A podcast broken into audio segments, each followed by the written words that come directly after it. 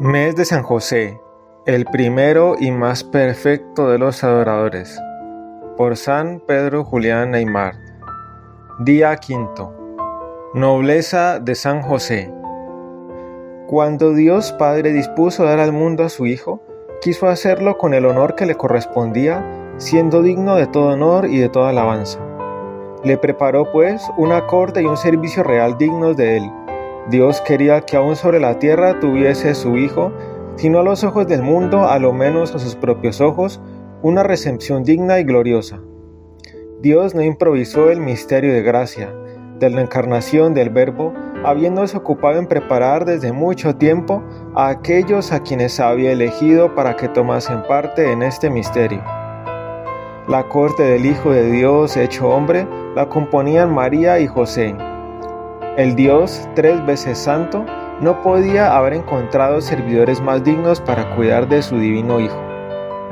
Consideremos especialmente a San José, encargado de la educación del príncipe real del cielo y de la tierra. Tiene que gobernarlo y servirlo, y su servicio ha de honrar a su divino pupilo. No era propio que Dios tuviese que ruborizarse de su padre adoptivo.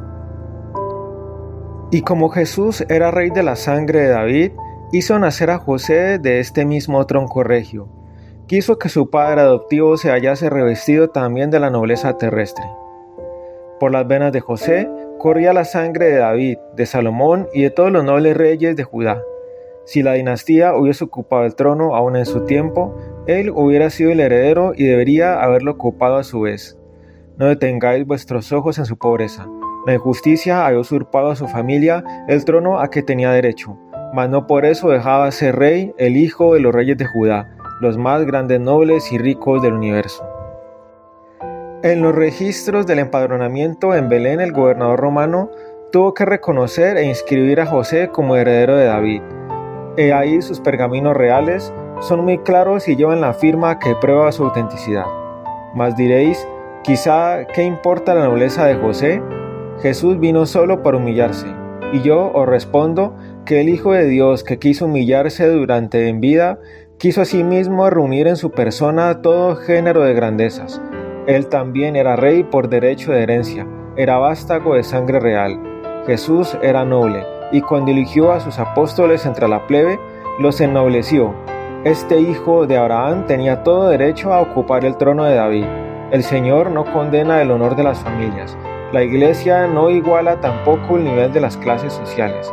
Respetemos pues todo lo que ella respeta. La nobleza deriva de Dios. Pero entonces es preciso ser noble para servir a nuestro Señor. Si lo fueseis, tributaréis a nuestro Señor una gloria particular, pero la nobleza de origen no es necesaria en rigor para servirle dignamente. Él se contenta con la buena voluntad y la nobleza del corazón. Sin embargo, en los anales de la Iglesia se registran un gran número de santos de los más ilustres pertenecientes a familias de noble abolengo, muchos también de familia real.